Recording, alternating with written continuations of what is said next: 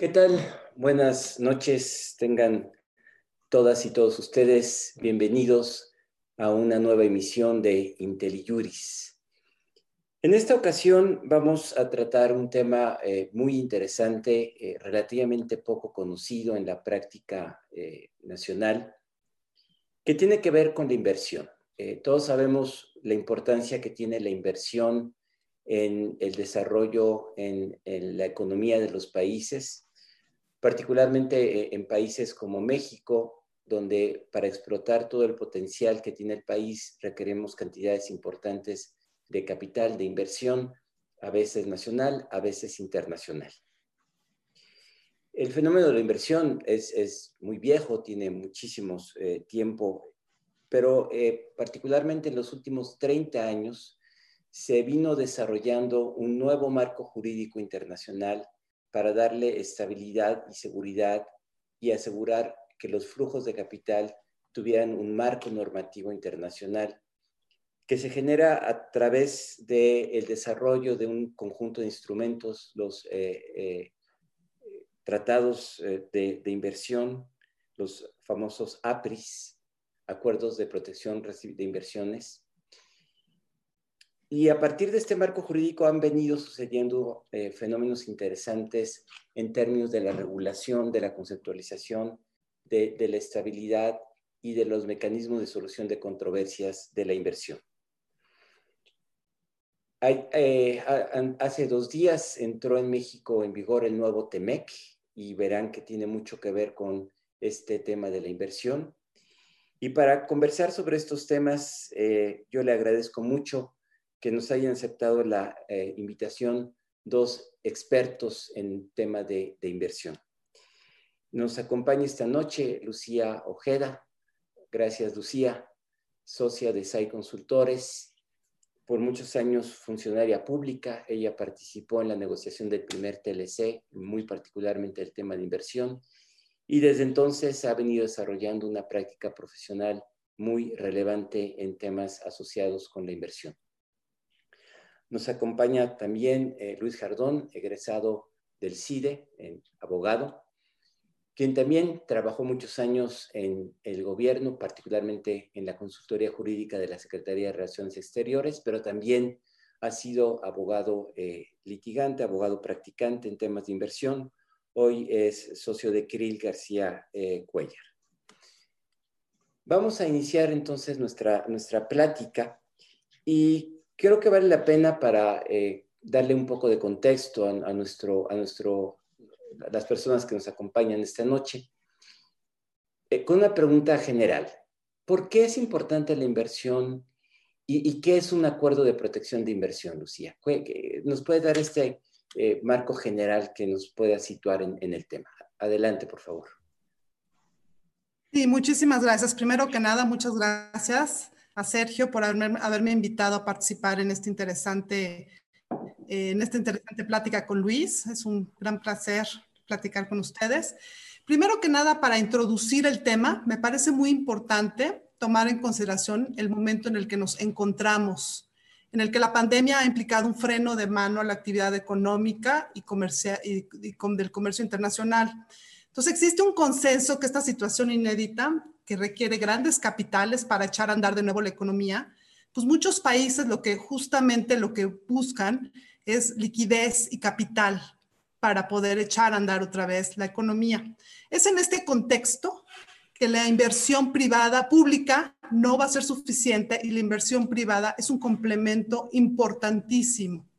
Y en este sentido, existe una gran competencia por atraer capitales es justamente estos tratados bilaterales de protección a la inversión o estos tratados de libre comercio que contienen capítulos de protección a la inversión que son relevantes para darle certidumbre justamente al capital que esa inversión que van a realizar eh, se realizará bajo unas reglas del juego conocidas por ellos y que si esas reglas cambian, entonces estarán protegidos y podrán reclamar daños. Entonces, en términos generales, este es un excelente tiempo para retomar la importancia de las protecciones que internacionalmente tiene México a los inversionistas, que justamente lo que permiten es eh, darles la certidumbre que se requiere que las reglas del juego se van a mantener o no se van o no los van a perjudicar.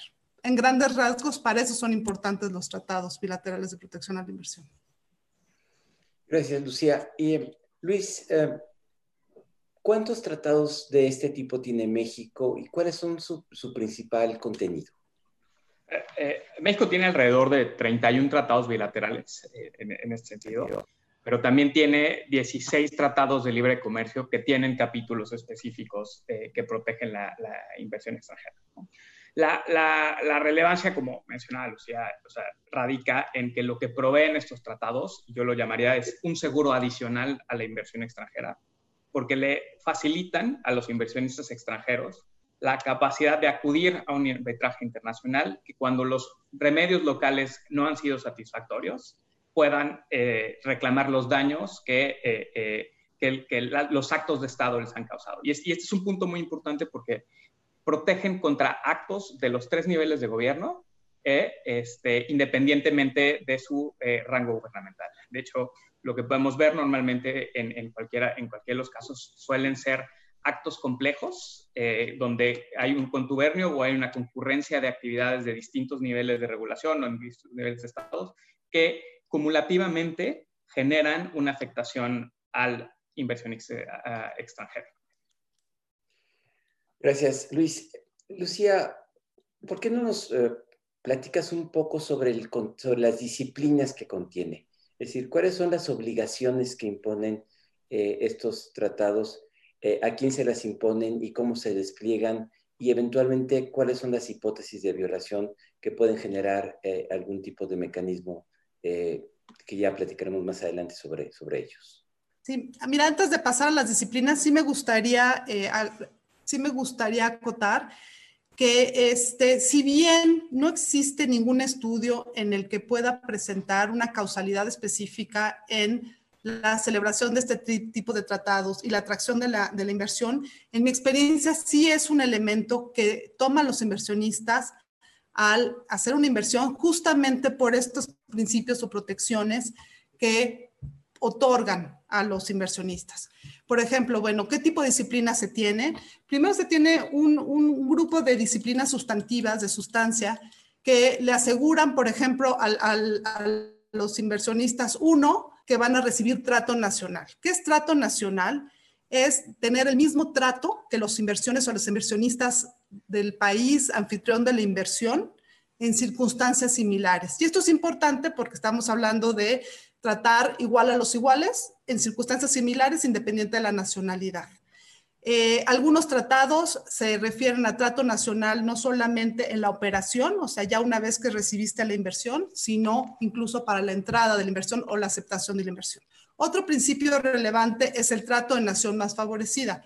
El trato de nación más favorecida es igual, ¿no? De que va a ser tratado este, de, un trato no menos favorable que, el inversionista de cualquier otro país. O sea, si existe otro país que tiene una mejor eh, protección o una, un mejor trato a sus inversionistas, entonces estará, tendrá, digamos, la mejor protección posible en el territorio.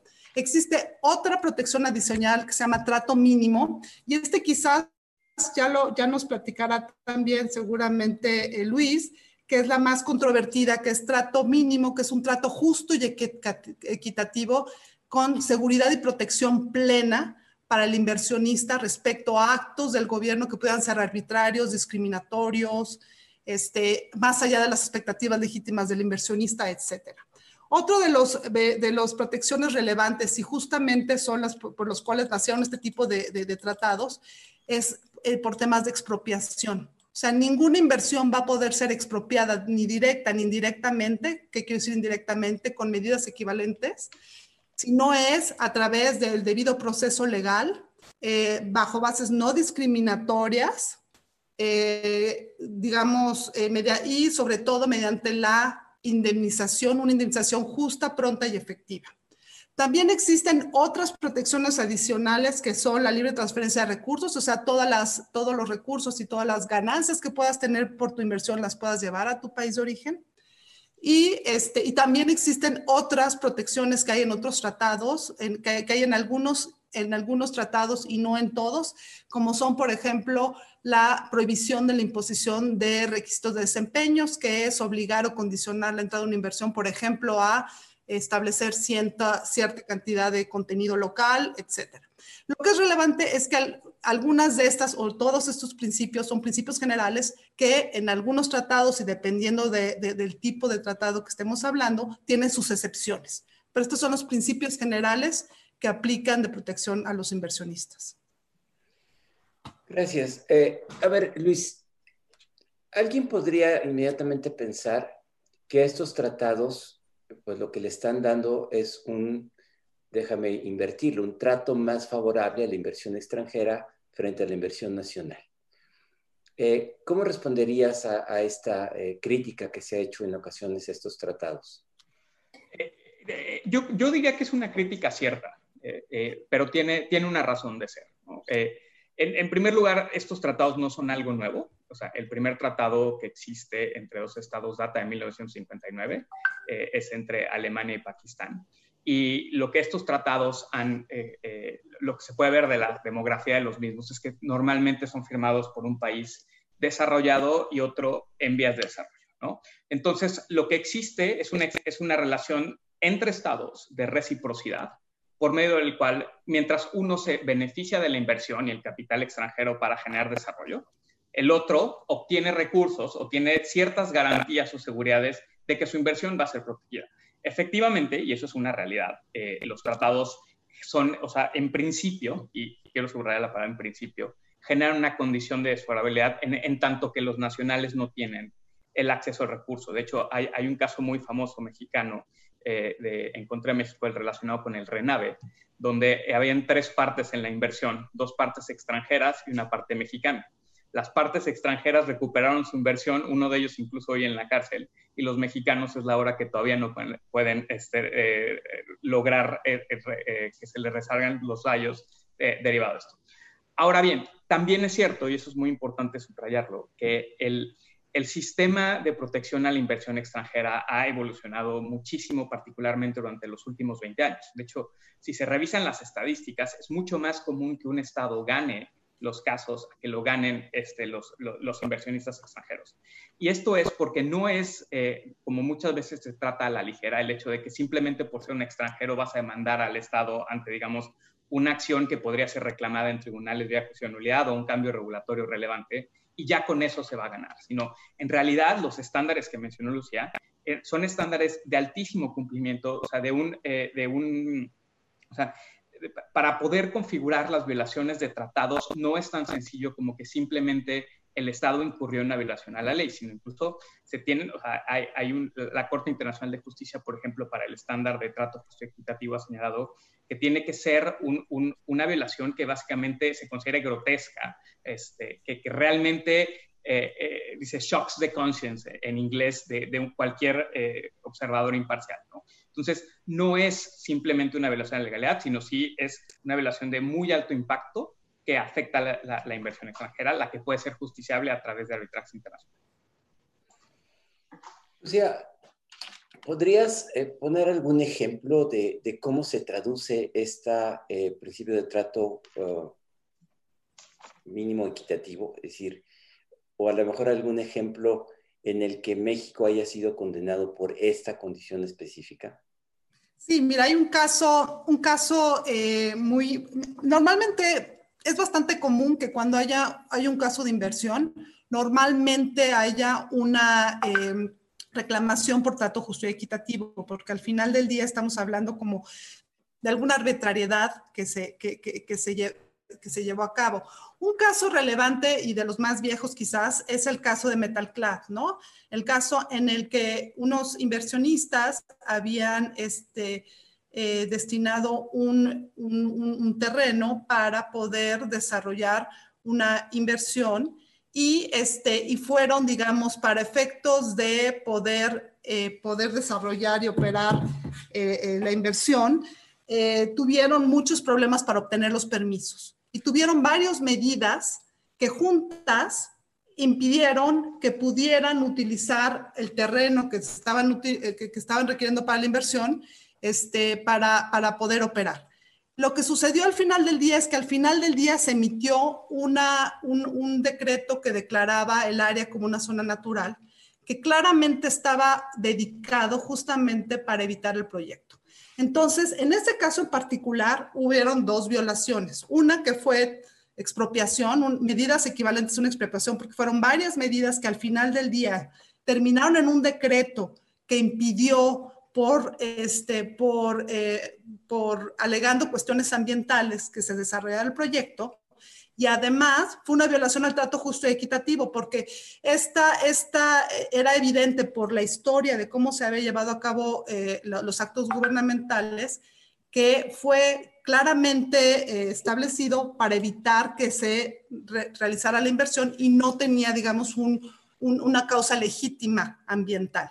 Entonces, justamente este tipo de, trato justo y equitativo este, es, se utiliza para, para cuando, y este mismo eh, precepto ha sido tratado de usar en otros casos y que han derivado justamente de las jurisprudencias o de las, o de las doctrinas que, de las que habló Luis, en el sentido que no cualquier cambio a la ley o no cualquier eh, cambio, eh, eh, digamos, de negación de permiso puede ser considerado como una violación al trato justo y equitativo, sino debe de haber una evidente arbitrariedad, algo que claramente te hace pensar que hubo una, una acción o no transparente o no corrupta, con un falta de proceso hacia el inversionista. Entonces, ese es un caso que es el de TecMet, este, de Metalclad, y existen en todos los casos que ha estado este, los inversionistas reclamando, casi todos, está esta, esta violación.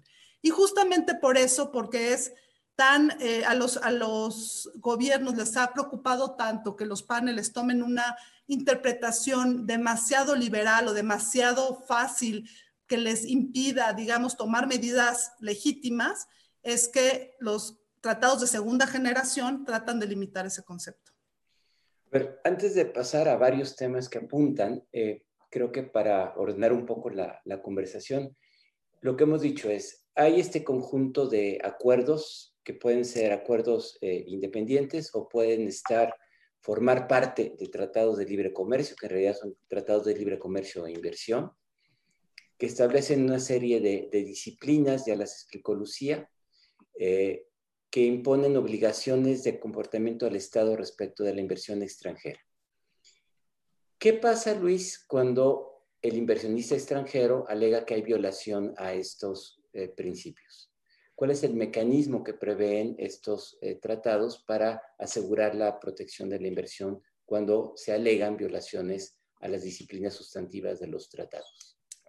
Todos estos tratados eh, tienen un recurso a, arbitraje internacional, o bueno, la gran mayoría de ellos, en el cual el inversionista puede interponer un arbitraje en, contra del Estado eh, directamente. ¿no? Y, es importante señalar que es en contra del Estado, porque a diferencia, por ejemplo, de un juicio de amparo donde se, hacen, se, reclaman actos de autoridades en específicas, se entiende que el demandado es eh, el Estado en su conjunto y que, el, Estado en su conjunto es también responsable por todos los actos de, sus autoridades independientemente del nivel de web. Esto eh, procesalmente tiene, tiene dos efectos y hay dos maneras de ver. Todos los tratados eh, contienen también una regla eh, que, en, el sistema anglosajón se conoce como forking the road, en el cual establece esencialmente los procedimientos para acudir al tratado, para acudir al arbitraje internacional y también cómo en paralelo deben ser agotados, si es que tienen que ser agotadas las vías de derecho nacional. Por ejemplo, el, el, Telecán, que, quiere decir que murió ayer, pero no, todavía no ha muerto, este, establece una regla en la cual, por ejemplo, si una, si una persona eh, en, un, en, el juicio amparo o en un juicio de nulidad declara que existen o, reclama que existen violaciones al tratado, ya el, el inversionista extranjero no puede acudir al arbitraje. Hay, por ejemplo, el Tratado de México con Holanda, que lo que establece es que si la reclamación se lleva al juicio amparo y hay, en una, hay una sentencia de primera instancia, entonces ya no se puede acudir al arbitraje. Hay otros tratados que establecen, por ejemplo, un periodo de 18 meses de litigio para ya poder acudir al arbitraje. Entonces, eh, el, arbitraje, y, digo, y esto desde la perspectiva, creo yo, de, un inversionista extranjero, también debe ser considerado como una decisión de negocios. Es una decisión de negocios muy importante. ¿no?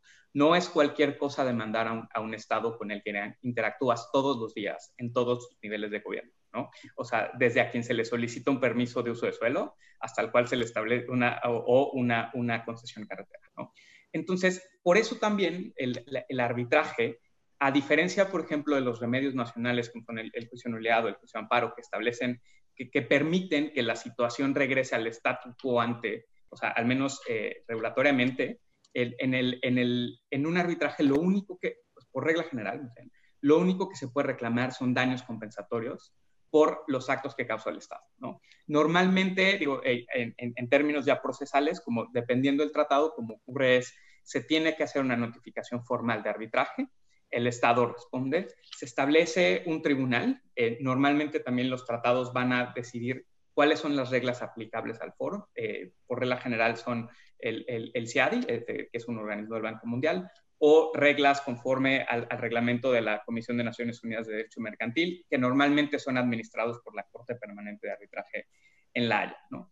Un arbitraje se conforma de tres, eh, de tres este, árbitros, uno en, elegido por el, reclamante, otro por el Estado, y luego, en principio, y si se pueden poner de acuerdo, se escoge un presidente, y si no, dependiendo de las reglas del arbitraje, habrá también un eh, eh, la institución arbitral será la que pueda decidir al presidente. La regla general es que los, arbitrajes no son recurribles, sino que solo pueden ser anulables.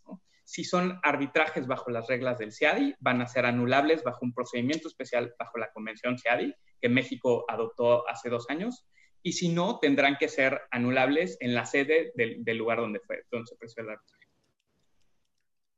¿Por qué el mecanismo de arbitraje, Lucía? ¿Por qué en el diseño de, estas, eh, de estos, eh, el, el, diseño del arbitraje, qué ventajas trae al inversionista?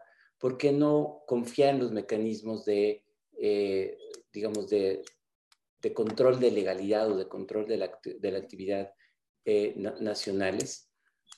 ¿Y, y cuáles son sus ventajas y sus desventajas relativas? Mira, como bien lo dijo Luis, este, el arbitraje, ya llegaron al arbitraje Investor State, ya es un, eh, es un último recurso del inversionista, es un seguro casi final, si lo quisiéramos llamar, del inversionista. ¿Por qué?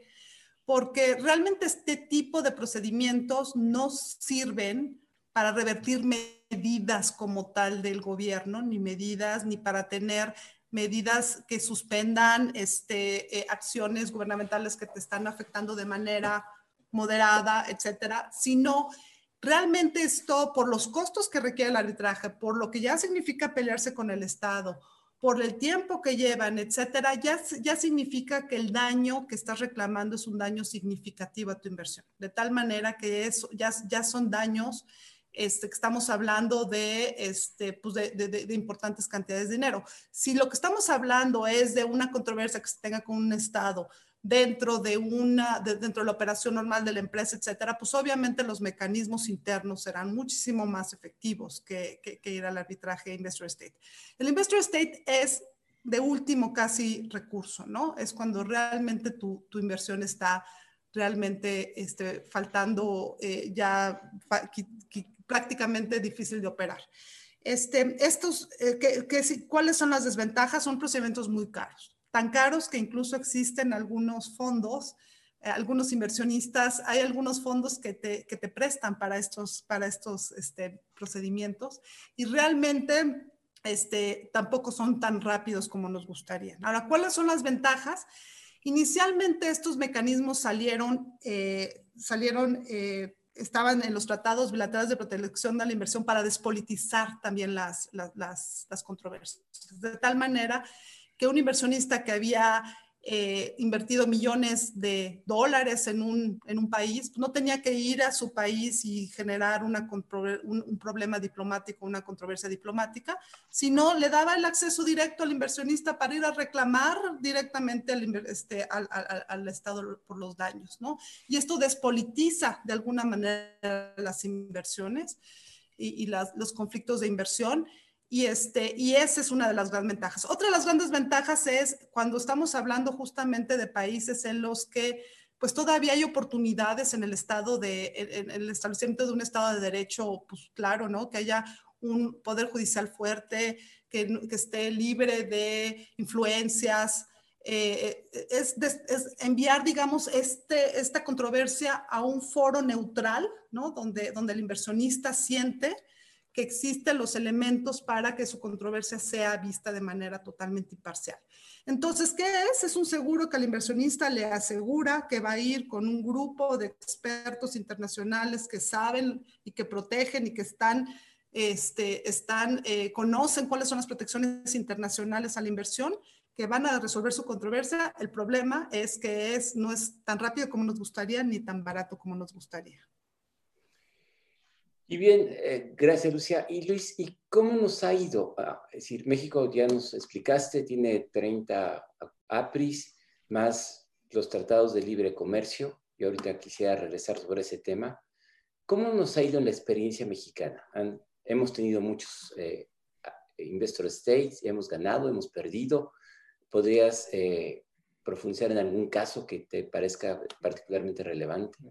Yo, yo, yo, creo que la experiencia mexicana eh, a muy grandes rasgos es una experiencia de, de, éxito, ¿no? de, por, por, por, muchas maneras. La verdad es que eh, eh, México siempre ha tenido desde la Secretaría de Economía grandes cuadros de abogados, o sea, defendiendo al Estado, y eso se refleja en, en, las condenas. ¿no? a grandes rasgos, yo podría decir que México ha tenido tres tipos de casos. Es, es, es, es un, es, es un escenario particularmente interesante a diferencia. Siempre hay un caso donde hay una autoridad municipal que hace lo que quiere y esa autoridad es la que le genera el problema al Estado en su conjunto. Y por más que la federación intente hacer algo, ese municipio lo que hace es hacer lo que quiso y esos son los casos que ha perdido México. ¿no? O sea, ha perdido casos donde eh, han habido cambios regulatorios importantes por razones. Hay tres casos relevantes. Eh, eh, em, eh, que, estaban relacionados con el tema de, la fructosa y los aranceles a, la importación de fructosa, que en realidad eh, estaban enmarcados en, un, en el contexto de algo mucho más grande que era la, la guerra del azúcar que hubo este, durante, bueno, que ha habido durante mucho pero que, hubo eh, hace más o menos 15 años. ¿no? De hecho, eh, hay, hay, hay, quienes litigan ese caso recuerdan mucho que utilizaron como evidencia un discurso de Minio Blanco ante el, ante el Congreso diciendo que si no quitaban ese arancel lo que iba a ocurrir es que iban a perder los casos de arbitraje e inversión y, y efectivamente fue lo que pasó. ¿no? Y también, eh, ah, y, el, y el tercer tipo de casos que ha tenido México son casos eh, netamente frívolos, ¿no? y, también estos casos netamente frívolos tienen que ver con la, falta de noción de lo que significa un, arbitraje inversionista Estado, donde eh, eh, básicamente se, exhorta a ciertos inversionistas a decirles, algo no, no, no ganaste tu caso en México, vámonos a un arbitraje, ¿no? Y eso, eso, es, eso es básicamente es un mal consejo de abogados, porque eh, el arbitraje inversionista no es una cuarta instancia. De hecho, o sea, eh, regresando a la, teoría del, trato justo y equitativo, o sea, cuando ya perdiste en las instancias nacionales, es mucho más difícil acreditar existe una violación del tratado porque tienes dos poderes dándole la razón, o sea, tanto el Poder Ejecutivo eh, llevando a cabo un acto como el Poder Judicial reconociendo ese acto como válido, señalando la, validez del mismo. Entonces, normalmente el derecho internacional le reconoce una, o sea, un estatus superior cuando ya se... ¿no? Y particularmente México ha sido muy bueno, muy, muy bueno, litigando los daños en el arbitraje. ¿No? Este, las, las condenas, eh, normalmente vemos sumas muy altas eh, eh, de, reclamaciones y el caso más grande hasta ahorita de memoria que ha perdido México es por 96 millones de dólares, que, que, si bien es mucho dinero, en el, o sea, cuando hay, por ejemplo, eh, Pakistán recientemente tuvo una condena de 6 billones de dólares, este, Rusia ha tenido condenas de 5 billones de dólares por temas petroleros y demás. Entonces, eh, o sea, en, en, la, en, la, perspectiva global de los montos que se manejan en daños y arbitrajes, creo que la práctica mexicana hasta ahorita ha sido bastante exitosa. Gracias, Luis. A ver, eh, para ir explorando otras vertientes y, tiene que ver con algunas preguntas de, que nos han enviado. Eh, un poco la, idea que han dado es lo que busca ofrecer un, APRI es estabilidad, seguridad en las reglas. Pero cuando hay cambios regulatorios, no se puede alegar, no se puede argumentar que estos tratados podrían tener un efecto inhibitorio de la capacidad del Estado de modificar su regulación en ciertas hipótesis? O sea, ¿cómo, cómo se analiza esta, esta dimensión del, de los tratados? Eh, esta es justamente la preocupación que, que, los críticos, digamos, del sistema han, han esgrimido, ¿no? Normalmente. En realidad, este, la, el, el, los tratados bilaterales de protección a la inversión y sus mecanismos no limitan la posibilidad de modificaciones regulatorias.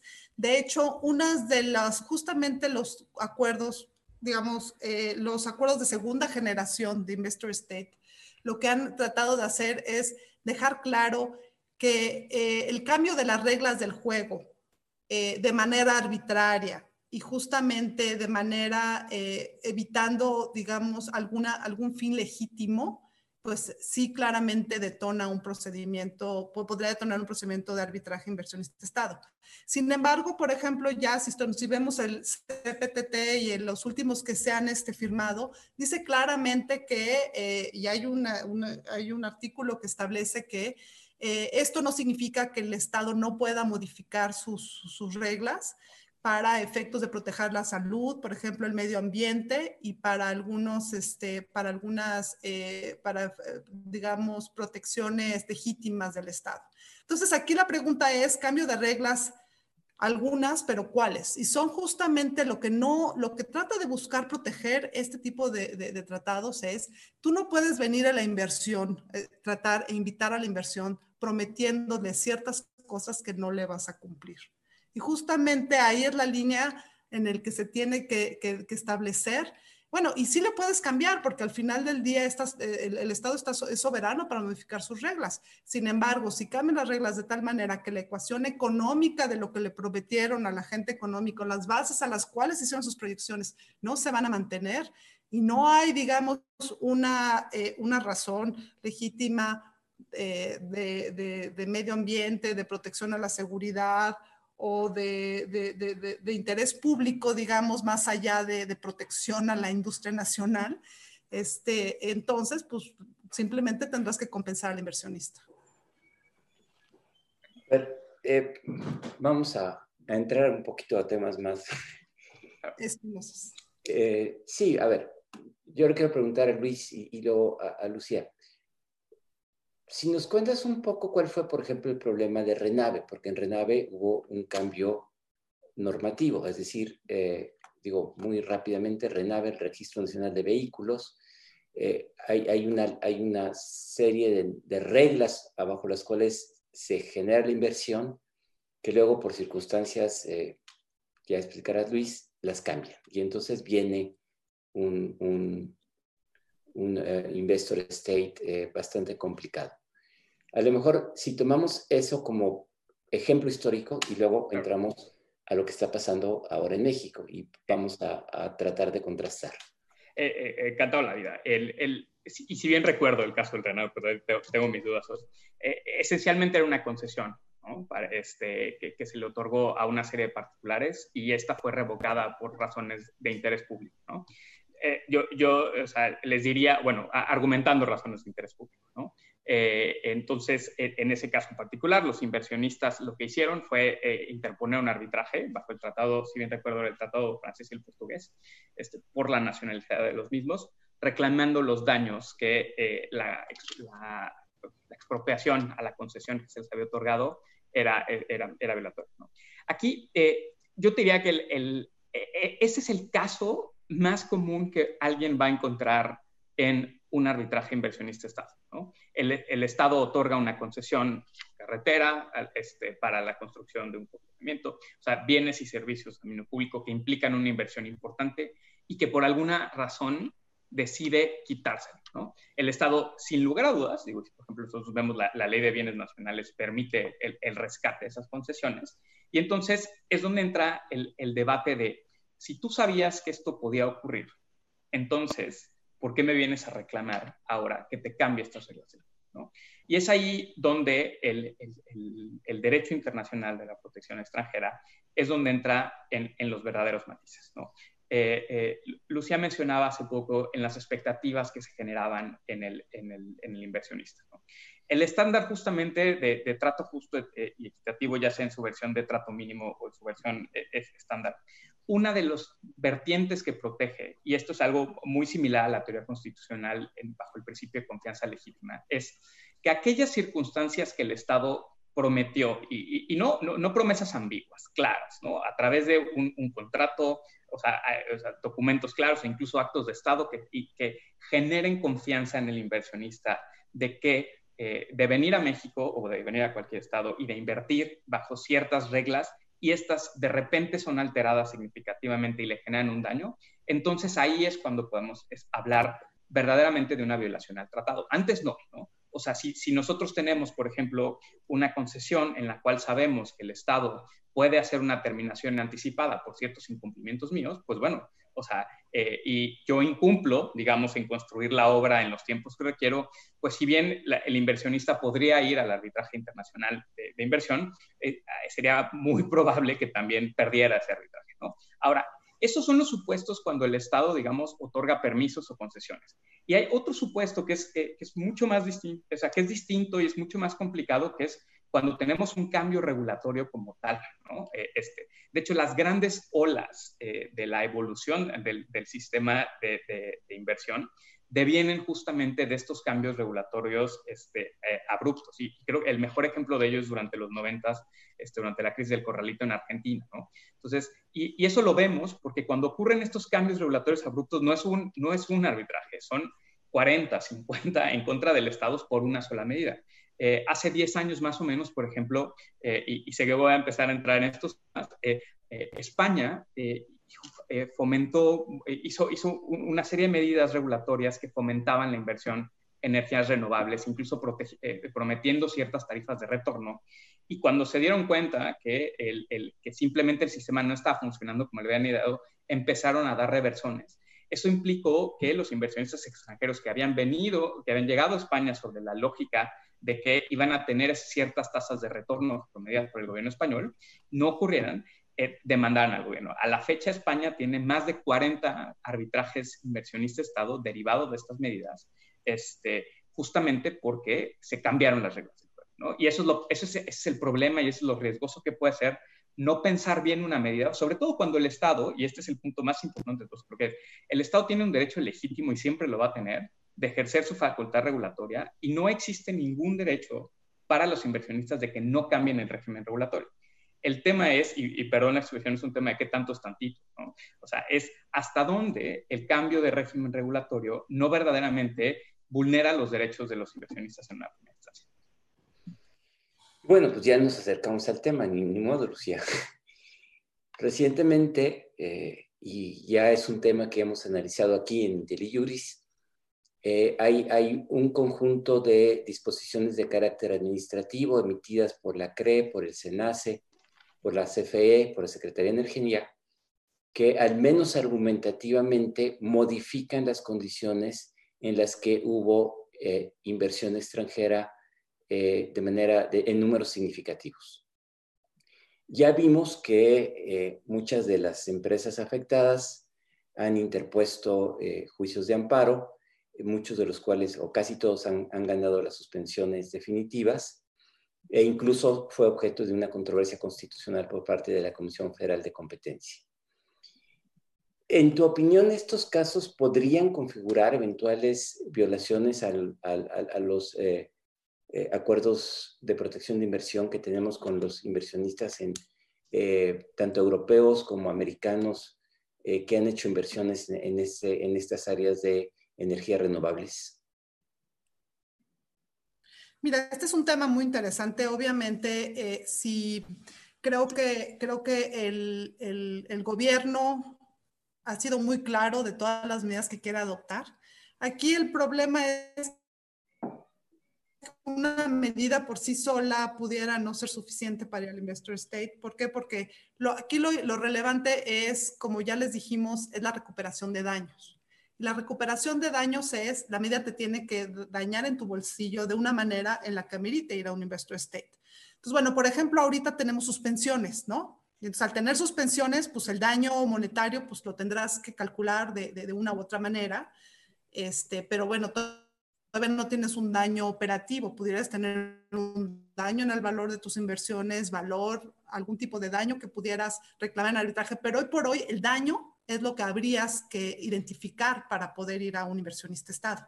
Sin embargo, todas estas medidas, si las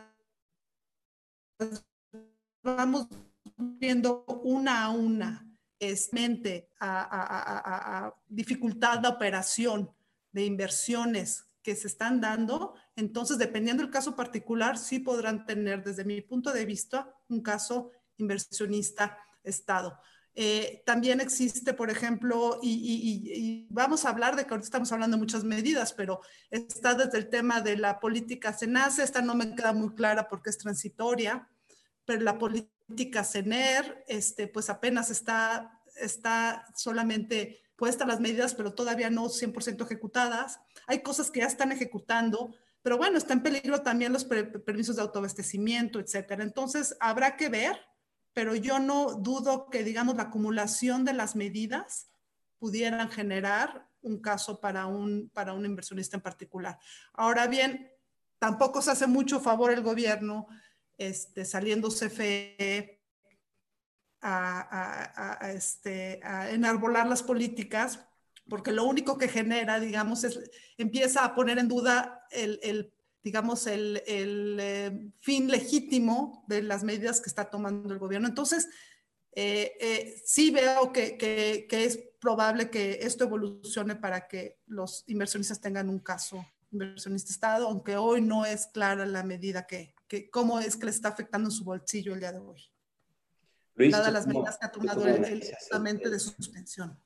Yo, yo, partiría siempre de la base de que cualquier inversionista extranjero ante un cambio regulatorio o ante cambios en las reglas del juego tendrá el derecho de, acudir al arbitraje. ¿no? O sea, eso, es una realidad. Ahora, eh, eh, también es cierto que eh, las afectaciones tanto de la política, tanto del acuerdo de SENACE como la política de confiabilidad y luego las, las reglas de porteo tienen que ser analizadas caso por caso o sea, y en función del proyecto. Eh, por ejemplo, eh, cuando, cuando ocurrieron estas medidas hubo mucha prensa diciendo se viene en la ola de, de, arbitrajes internacionales. Yo, yo, yo más bien eh, exhortaría la calma en, en, ese sentido, ¿no? No, no, no, no necesariamente eso es cierto. Hay, hay, un punto también muy importante, o sea, es... Un, y, y, y, yo sí quisiera ser muy enfático en esto. O sea, el, el acudir a un arbitraje es una decisión de negocios. O sea, en todos los sentidos. Si ahorita no hay daños que reclamar, porque la realidad es que mientras existan suspensiones, mientras, o sea, mientras el, el, sistema judicial mexicano funcione como funciona, o sea, no, no, sería este, una malpraxis recomendarle a, a, un inversionista que demandara al, al gobierno mexicano en, en, estos momentos en un arbitraje. ¿no? Es un tema que naturalmente se tiene que ir desenvolviendo, pero eh, eh, lo, lo, que, por ejemplo, genera la, la experiencia española, y eso creo que es, es, es, importante mirar atrás, es como una sola medida causó eh, un sinfín de decisiones que van en sentidos muy distintos. Incluso España ha ganado casos, los ha perdido, en algunos ha tenido que pagar mucho, en otros no ha tenido que pagar tanto por razones distintas. Y entonces, en realidad, lo que ocurre es, ya a nivel micro, o sea, a nivel de permiso, diría yo, es como se tiene que, se, tiene que evaluar si estas medidas realmente afectan la, la, inversión particular y, es, y, sería difícil eh, eh, caer en generalidad, ¿no? En realidad. Bien, gracias. A ver, para eh, cerrar la, la conversación, hay, hay, un aspecto que hemos anotado, pero no hemos... El TLC original, el de 1994, contenía un capítulo de inversión que fue el, histórico en el sentido que fue el primer tratado de inversión eh, incorporado en un tratado de libre comercio que tuvimos y, correspondía a una concepción de hace 30 eh, años eh, o más, ya, ya se me van los años.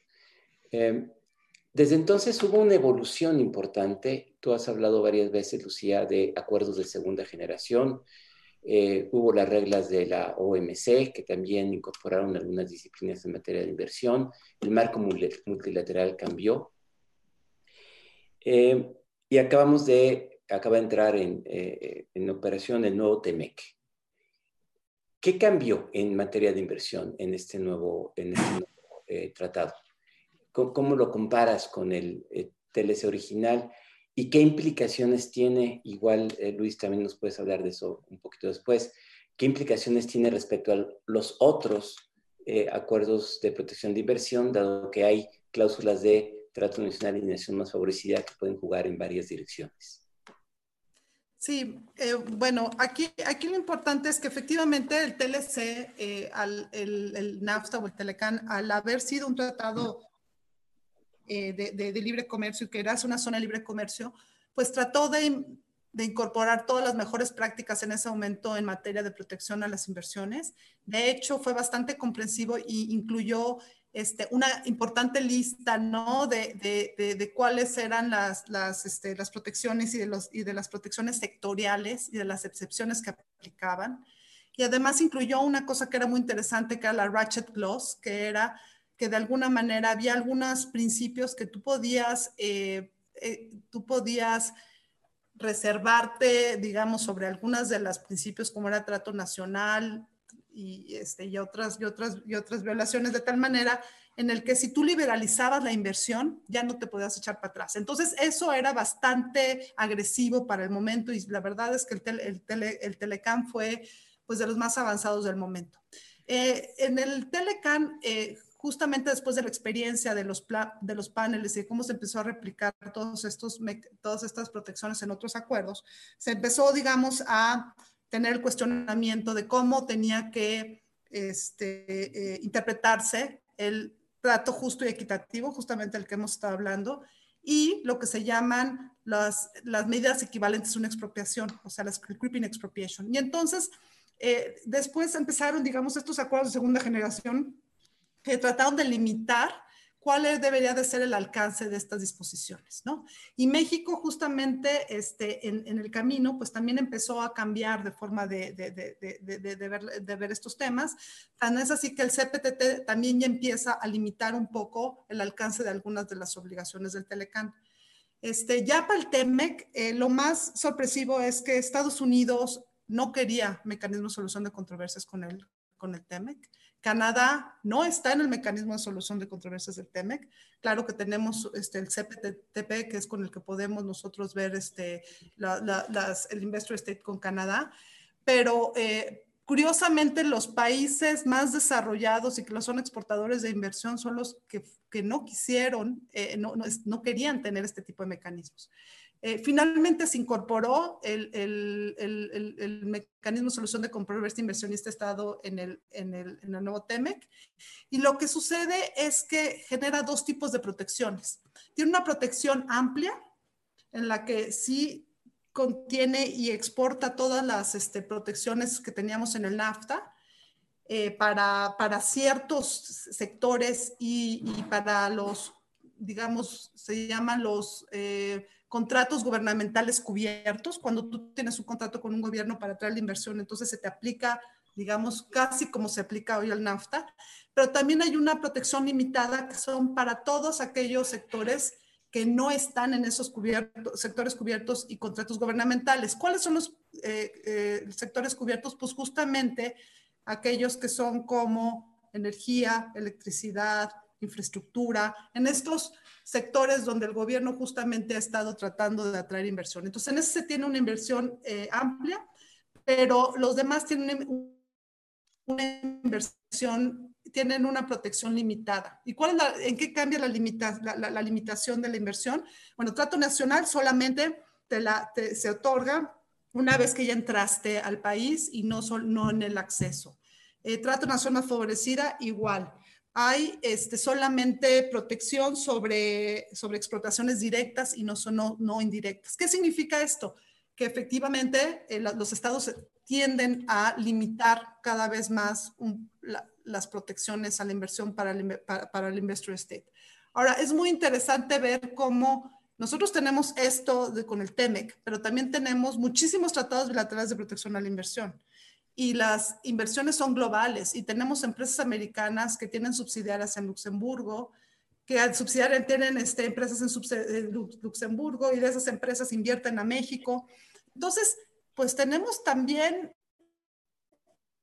digamos que, y es algo que no, tampoco gusta, pero es, es cierto, tenemos una red de tratados en la cual el inversionista puede elegir a qué, a qué, a cuál quiere acudir, porque la mayoría podrá tener protección.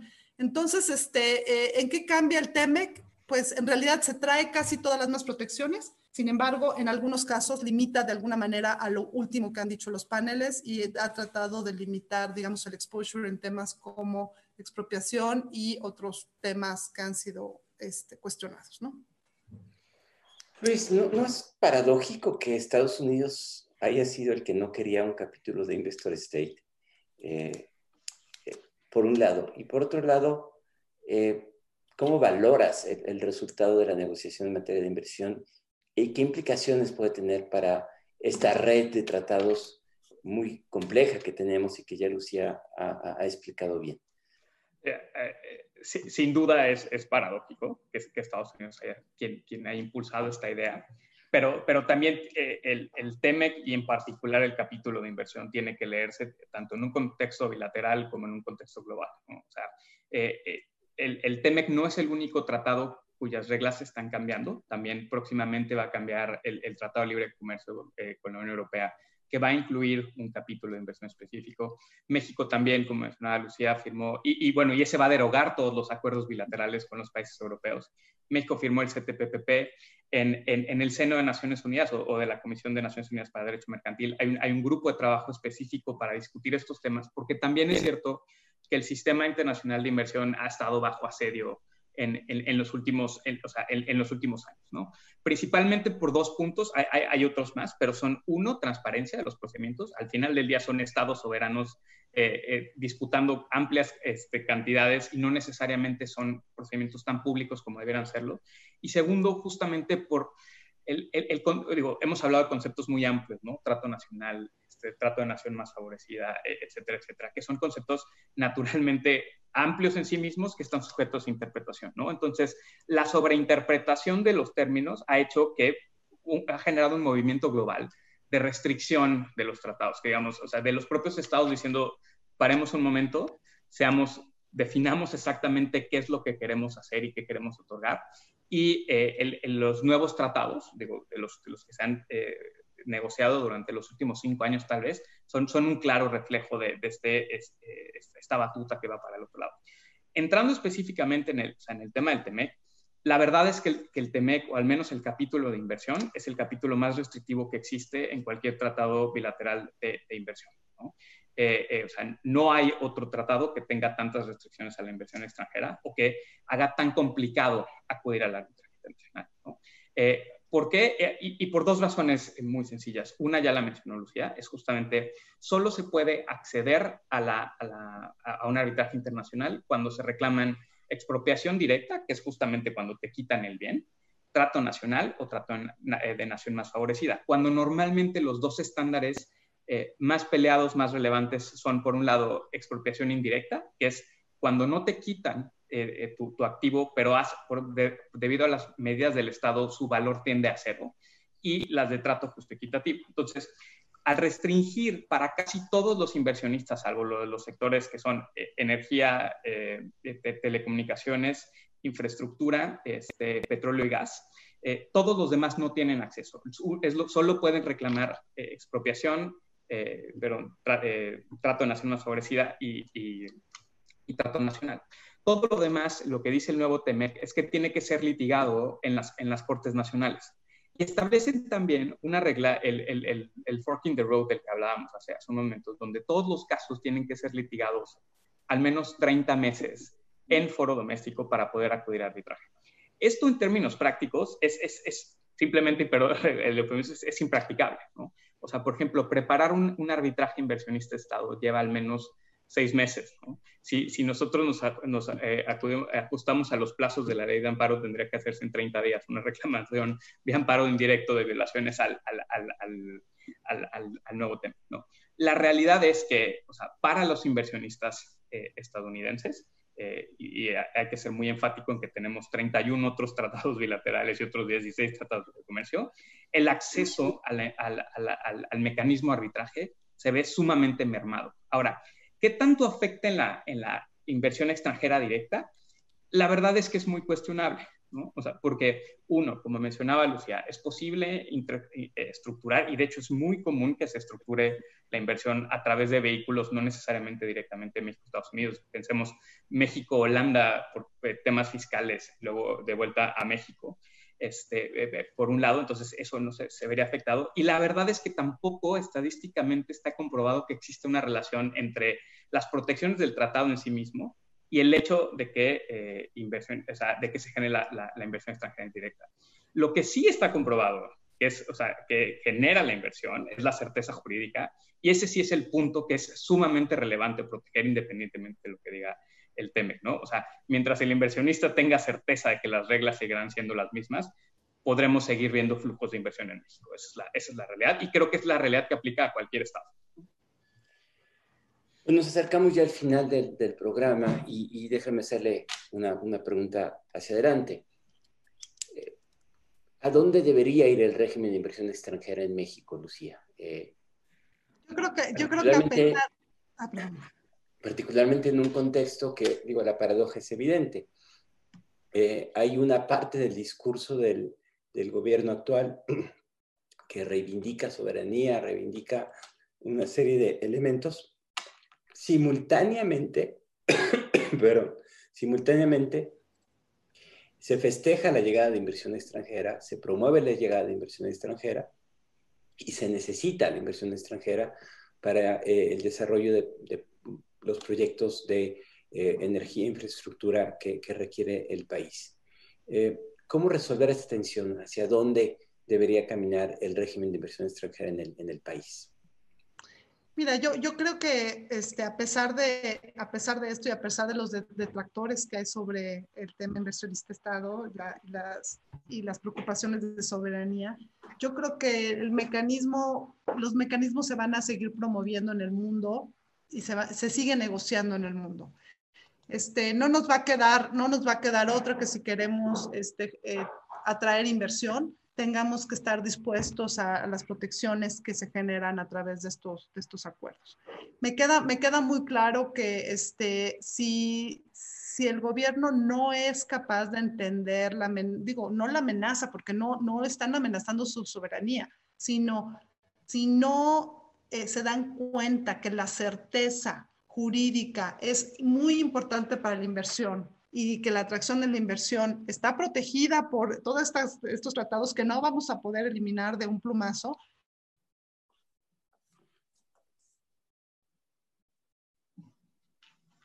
Se nos quedó congelada Lucía. Lo este, cual, es muy importante que el gobierno se dé sus arbitraje. Es, perdón. Adelante, adelante. Ah, este, protege, es uno de los temas más importantes es la transparencia y la participación, porque algo que se le ha eh, criticado al sistema es que es, son temas de interés público y no hay mucha transparencia. Entonces yo creo que, la, de hecho, ya el CTPP ya habla de que las audiencias de arbitraje tienen que ser públicas, etcétera. Y yo creo que hay dos, dos cosas que van a, van a evolucionar. Uno, la transparencia del sistema, va a tener que ser más transparente para tener mucho más legitimidad. Dos, eh, más la participación de, de, de amicus curiae y de, de, en general aceptar, digamos, eh, digamos, eh, alegatos de personas que pudieran estar interesadas en proteger algún punto en particular o apoyar algún punto en particular del gobierno. Y uno tercero, perdón, también que es importante que los estados puedan dar eh, interpretaciones obligatorias de las obligaciones de los que quisieron dar entre estados para que sean también este, utilizados por los tribunales arbitrales para dar certeza respecto de cuál es la interpretación y el alcance que le quieren dar a los acuerdos. Pero yo creo que eh, los, tratados bilaterales de, este tipo de mecanismos el momento internacional, en el mundo, en el mundo entero, van a, van a continuar. Si nos queremos aislar, entonces vamos a perder la gran oportunidad de atraer la inversión. Luis, una reflexión final también de eh, cuál, hacia dónde deberíamos de caminar. Eh, yo, yo, creo que el fomento a la, a la, inversión extranjera es sí un tema de política pública. O sea, po podemos o no coincidir con él, digo, y cada, cada uno de nosotros tenemos posturas al respecto. ¿no? Creo, creo que lo importante está en, en este punto, digo, porque ya existe, tiene más de 30 años existiendo, México tiene estos compromisos y los va a seguir teniendo. Eh, creo que en realidad la importancia está en el, esfuerzo de concientización dentro de la administración pública federal y local, o sea, de las implicaciones que las decisiones de gobierno tienen, ¿no? O sea, que el funcionario del cabildo sea consciente que cuando va a un reversón, ¿no? no necesariamente se queda en ese reversón en, el, en un municipio en Oaxaca, sino que puede tener implicaciones mucho más eh, altos para el Estado. También en, en, ese mismo sentido es, es, eh, eh, es necesaria una instrumentación de, de, los costos que esto significa, ¿no? De, de, dotar de presupuesto para quienes del lado del Estado tienen que concientizar y defender, y también en el momento de los mecanismos para reparar los daños que, se, que, en su momento pueden venir, ¿no? O sea, los mecanismos presupuestarios al día de hoy hacen que la federación siga pagando y se siga responsabilizando por todos los estados. Entonces, eh, esto, tanto en, en, materia de inversión extranjera como en materia de derechos humanos, es, es un tema que es, que es parte de la agenda pendiente, porque en, en, en la medida en que sea posible concientizar a la administración pública las implicaciones internacionales de sus actos, es que van a ser tomadas con mucho más responsabilidad. ¿no? Si estos temas siguen no siendo al día de hoy temas del conocimiento público de quien ejerce la autoridad, pues vamos a hacer, existe el potencial de seguir teniendo arbitrajes eh, un día sí y un día no también. Pues con esto concluimos ya, eh, son las nueve de la noche. Les agradezco mucho a Luis, a Lucía, eh, lo interesante, lo ilustrativa que ha sido esta, esta conversación. Les agradezco también a todos los que nos acompañaron en el programa sus preguntas. Lamentablemente no pudimos responderlas todas, algunas de manera directa o indirecta. Y desde luego los invitamos a la próxima emisión de IntelliJuris. Muchas gracias. Muy buenas noches.